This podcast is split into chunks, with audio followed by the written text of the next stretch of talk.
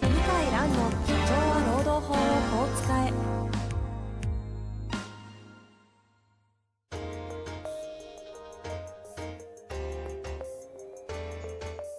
法律の下で展開されるビジネスの世界ポッドキャスト「社長は労働法をこう使えは」弁護士の向井蘭が経営者の立場に立って経営者が知っておくべき労働法の基礎だけでなくビジネスに関する法律の問題を分かりやすく解説しますこんにちは、遠藤和樹です。向井蘭の社長は労働法をこう使え。向井先生、本日もよろしくお願いいたします。はい、よろしくお願いします。さあ、今日は、はい、なんか、ネタありますか今日は、えー、っと、あ、走走ってるって話はしましたよね。走ってる、最近。随時ね、あのそうかそうか適こう毎毎度毎度そう更新されてますが、もう今1時間ぐらい走ってるって確かそうですね。おっしゃってましたよねだ。って膝が、 うん 膝が痛くなってきてあ。らら、やりすぎうーん、ちょっと、あの、10、10キロ走ると、5キロはいいんですけど、はいはい。 10キロやっぱり、週2回とか走ると、ちょっときますね。膝っすかはい。膝。あら、そのランナーズニーとかじゃなくて、長径靭帯とか、横のもの。いや、ひ、うん、そうそう。あの、膝の左側の、あ、それそられら。そ長こ径そ靭こ。帯だ。ランナーズニーになっちゃいますよ。あ、そうなんだ。長径靭帯って何ですかコーナーの。そうそうそうの横の人体。えっ、とね、膝の真横で、もうほんと、痛さは、なんだろう、感じる場所は3センチとかそのぐらい。あちょっと短いんですけど。あ、ああ、危ないぞ。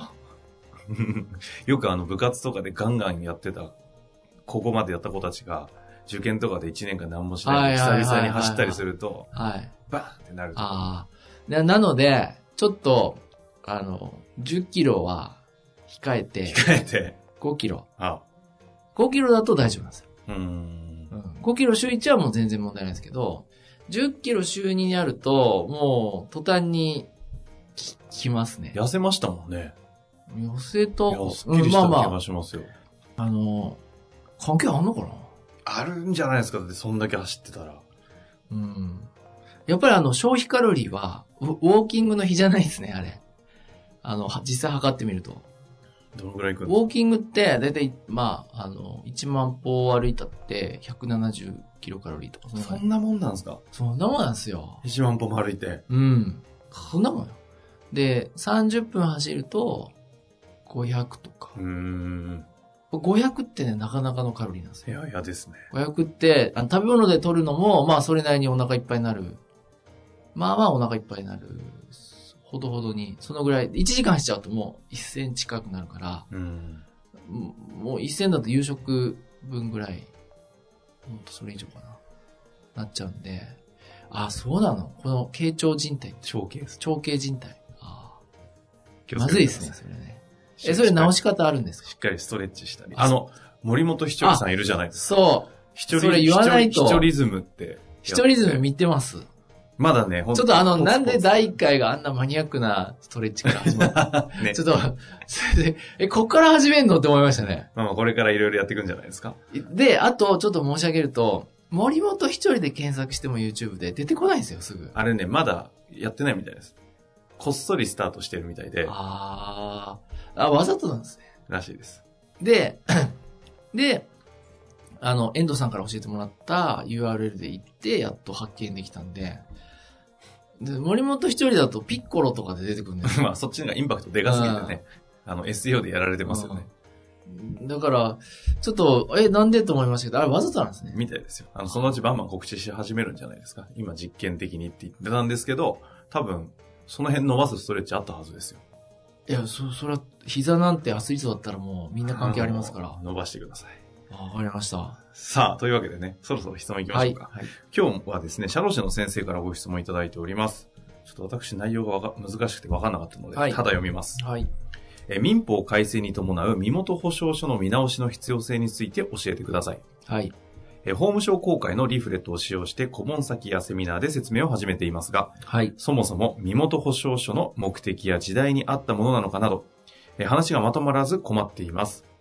は民い。法改正に伴う身元保証書に対するこれからの考え方を教えてください。はい。ということですね。身元保証書で知らない人も多いんじゃないですかね。あんまり分かってないですね。うん。なんみ身元保証書って、おそらく言葉の意味として二つあって、はいで一つは、あの、本人の出身とか経歴が間違いないことを保証してあげる。うんこ後見人っていうのかな。後見人ってこれも法律用語なんですけど、そうじゃなくてこう、なん本人の、こう、なんだ、経歴とか素性とかを間違いないことを確認する人みたいな、そんなイメージがうんうんうん。あると思うんですけど、まあ法律上の身元保証っていうのは、ご本人が会社に対して与えた損害について、連帯して賠償する責任を負う人っていう意味ですおーね、おーおーそれが身元保証人なんですよ。はいはいで、。法律もあってですね、身元保証法っていうのがあるんですよ。法律あるんですかはい。へーあの、すごく古い、まあひらがなになりましたけど、はい。ちょっと前までカタカナでして、あの身元保証に関する法律っていうのは、うんうんうんまあ、もう大昔から、戦前からあったと思いますね。へで今も残ってて、で、2020年4月1日から民法、改正民法が施行されるんですけども、身元保証に関する法律も別に変わらずそのまま適用されることになったんですよ。廃止にならなかったんですえ。うんうん。で、あのー身元保証の場合は、まあ何か問題が起きなければ問題ないんですけど、はいい一番よくあるのは、会社のお金を盗盗んじゃった。お客さんのお金を横領しちゃった。こういう場合ですね。こういう場合に、あの、ご本人が全部お金使い切っちゃってない場合に、そのご親族に請求がいくっていう。基本的には身元保証って親族なんですか別に連連邦と一緒えっ、で。とね、これも、親族に限ると、している就業規則が多いですね。はしああ親族じゃなくてもいいんですよ。いいんですよ。民法上は別に誰でもいいんですね。同意を取れる。民民法上は同意取れれば誰でもいいでへす。えはいそうそう。だから身元っていうとなんか親族じゃないとダメみたいになるんだけど、うん別にそんなことはないです。うんうん、で、はい。ところが民法が改正になりまして、こういうあの、根保証って言ってですね、根法証。根、根保証。根は根っこの根。あの、球根の根。はい。根保証と言いまして、要はですね、あの、例えば、普通保証って言うと、僕が100万円を銀行から借りますと。うんうんで、連帯保証に誰かつけてくださいって言ったら、じゃあ、遠藤さんにお願いします。これが大体保証で、100万の借金に保証するってはっきり決まってるじゃないですうか。んうんうんで、根保証って、そこが曖昧になってる場合を指すんですよ。要は、僕が商売やってると、何回も何回も銀行からお金借りるじゃないですか。はいはいはい。で、いちいちその度に、保証人のハンコもらうってめんどくさいじゃないですか、お互い。うんうんうんなんで、例えば500万の範囲だったら、私は保証しますよっていはあう、そういう、根保証って制度があるんですよ。はいはい。寝定統計もあるし、根保証もあるんですよ。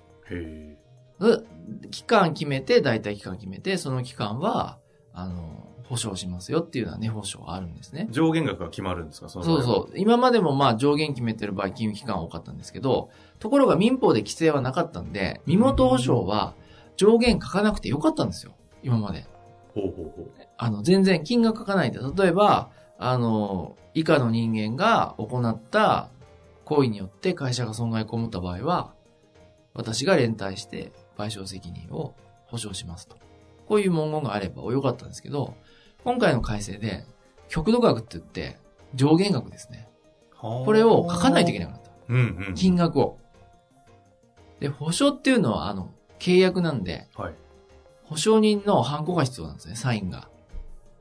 そうすると、金額次第によっては嫌だって言いますよね。ケースとしては自分の息子が就職してみ身元保証書を取られて上限額なんか500万とか500万とか、親的に嫌だみたいな親的に嫌だとか、まあなりますわね。そう。確かまあなると思うんですよ、今の時代。それで、あの、来年4月から、あの、身元保証書を取る場合は、金額をいくらにしたらいいですかっていう質問が来てるんですねに。はあそういう話なんですねで、うーん、まあ、今はもう子供だからって言って、70歳、80歳になって、じゃあ責任を取らされるかって言ったら、勘弁してくれっていう親御さんも多いし、はいはいそれは自分の問題だから、身元保証嫌がる方も当然多いんですね。そうなると、保証額も、まあ、1000万は無理でしょうね。二つ質問いいですかいいです、どうぞどうぞ。そもそも、はい。世の中の法人で、身元保証をと取ってる会社ってそんなあるもんなんですかあるあるある。あそうなんですうね。ん、もう請求したことありますから。妹保証契約に基づいて。へえ。ああ、あるの。あるの。特に地方はまだあります。うんえ入社するタイミングとかで取るんですかそう。で、みんなに取るわけじゃなくて、ほう。お金を扱う人です。あ、経理とか。経理、現金扱う人。はあ、そういうこと。うん。ああ。なるほどねう。ん。あの、あとは、例えば引っ越し屋さんとかであっても、現金でやるんですよ。はいはいはいはい。まあ今でもやっぱ現金が一番いいんですよ。よ。その経営者からしたら。そう。あの、資金繰り的にう。んうんだから、現金は使わせるんで、身元保証書、あの、取ってましたね。なるほど。タクシーはどうなんだろうな。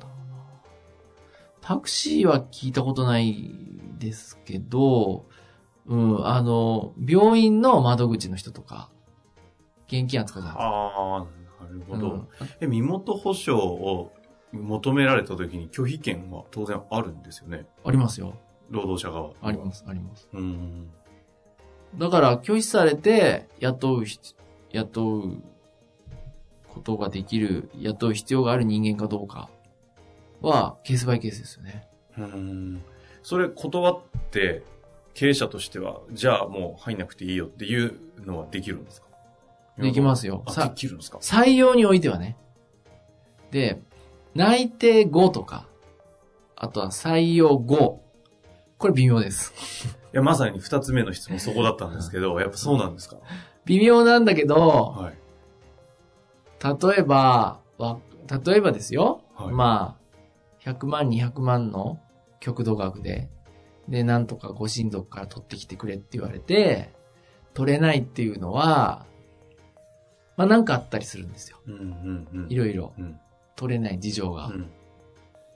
で、実際にそんな請求なんか、まあ、本当に僕だ17年目ですけど、弁護士、2回か3回しかないかへら、え。そ、そんなもんなんですよ。だからめったに発動しないんだけど、会社としてはやっぱね、あの、最初に言った僕の第一の意味、きちんとした人かってのも見たいんですよ。あ要は親族かあ。らも不信眠に近いってことですかうん、親族からも信用を得てる人なのか、あーあ、お前だったらいいよって、100万全然問題ないと、俺ハンコついてやると。で、身元保証って、あの、最高でも5年なんですよ。うで、ん期間定めたら3年だから、はい。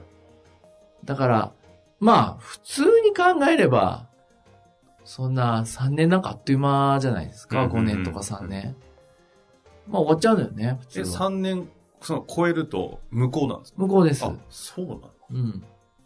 もう一回自動更新は無無効なんで、自動更新は無効なんで、取り直して、もう一回取ります。ますでも、取り直さない。なんでかっていうへと、ー悪いことする人は、もうすぐやるから。 3年以内にやっちゃやう。る、やる。 面白いですね。面う白んい。いや、あの表現ね良く、ないいやいや、常習犯だからほとんど。ああ。現金掴んじゃうっていうのは、常習犯なんで。身元保証って普通なんですね。普通じゃない、普通じゃない。普通じゃないけど、全然ある。地方、地方と会社によっては、あとは職種によってはあるっていう。へえ。いや、質問結構来てるから、やっぱ今までもあんだなと思います。あ、そう、質問来てるんうでんすね。で、僕も、現金扱う人だけは、取った方がいいかなっていうのは今でも思います。あ、そうですか。そのぐらい現金って魅力があってう、ん。は人をおかしくさせちゃうから。いはいはい。中国ってあのキャッシュレースすごく今積んでるじゃないですか。まあ一緒に、あの中国行、かせていただきまし遠た藤さんがと。行ったけはど、もう僕現金1年間も引き出してないぐらい、もう今、もう現金を触ったことない1年ぐらい、そのぐらいなんですけど、まあ、中国政府がなんであれだけ支援ししたかっていうと、やっぱりあの、脱税とか横領とか窃盗、あと賄賂。これを、こう、なんとかこう、トレースしたい、うん。追跡したいっていう、これはあるんですよね。はいはいはい。キャッシュレスになると、どっかで足つきますから。確かにね。あそうら、です足、ね足つくから。だから、分かっちゃうんですよ。本当に。な、なので、中国政府は、あの、こう、国有銀行なんですよ。大手の国有銀行。国有銀行からしたら敵じゃないですか。IT 企業がそんな決済やるなんて。うんうんだけど、もう中国政府すごいのは、解放しろっつって、解放させたんですよ。へえ。直接引き落としできるように、もうものすごいスピードで認めて、あっという間に広がったんですよ。でうん銀行からしたら、決済の機能取られちゃったみたいなもんだから、ものすごい不満ですよね。確かに大事な、ある種の既得権益に近いような。だから普通パワーパはワー日本だったら進まないんだけあど、まあ今、ペイペイとかやってますけど、はいそれだって圧力、ゆうちょ銀行の手数料が高いとかなんか、あの、ゆ言ってるん ですけど、そ、それはそうですよ。だって銀行の仕事取られちゃうから、そのうち送金もできるように、まあ今も送金できるんですけど、だから、あの、実は逆に言うと現金ってそのぐらい世界的に、まあ不正に使われてるってことなんですよ。ーへなので僕はそれは、え。献金商売のところは身元保証は未だに必要だなと思ってるってことですそうねなん。ですよ。うんうんまあ、今回の改正の話で言うと、その極度額っ極度が。ていうのがつくよと。そう。これ、じゃあ、ど、どうなんですか別に大きくこの改正に伴って、今回経営者側という話で言うなら、はい。身元保証に対して考え方を変えた方がいいとかっていうのは特にないってことですかね。あ、な、ないですね。ないけど、まあ今はこう、なんていうのリスクに皆さん敏感だから、100万円が限度だとしてもサインしないだろうね。うん。うん。50万とか100万でもサインしないかもしれないですね。うん。だで、しかもですね、まあそれは、あの、それなりに理由があって、実は法律も、じゃあ100%盗みをしました、息子さんが。じゃあ身元保証書をあなたサインしたんだから払ってください、全額ってはならないですよ。あ、ちょっとそこ気になってましたが、そうそうなんですね。そう。結局、親って言ったって、もういい年になれば、何やってるか分かりませんかだらっ。てね、もう2、30年とか離れて住んでたら、もはや他人みたいな親もいっぱいいますよね。だから、その全額なんて、ケースバイケースで表しちゃいけないっていう条文があるんですよ。へえ。うん身元保証に関する法律の、えー5条かなな、なるんですよ。で、昭和40年代の裁判で見るとだい、ぶ前ですね。もうだから貨幣価値もだいぶ違うんですけど、その信用金庫の職員が100万盗んだっていう。ん。 100万ってだ、今で言うともう500万以上じゃないかな。おそらく。それを親御さんは、の、あの、賠償責任は50万だっていう判決はあるんですよ。うん。でも今だったらね、もっと低いと思うな。そういういろいろ条文あるんですねうん。条文あるんですよ。そうそうまあ、というわけでね、ちょっとやってきましたけども。はい。これ、社労士の先生とかは結構ホットホットなトピックなんですかここああの、ホットだと思います。あここれだけ質問いただくってことは、そんな来てるんですね。来てます、来てます。あじゃあじゃあ、ちょうどいいタイミングでご質問いただきましたけど、なんかもうちょっと踏み込んで、こういうこと聞きたいってありましたら、ぜひ何かあそうです具ね。体的にお待ちしてますのはで、い、はい。楽しみにしております。はい。というわけで、向井先生、はい本日もありがとうございました。はい、ありがとうございました。本日の番組はいかがでしたか番組では向井蘭への質問を受け付けております。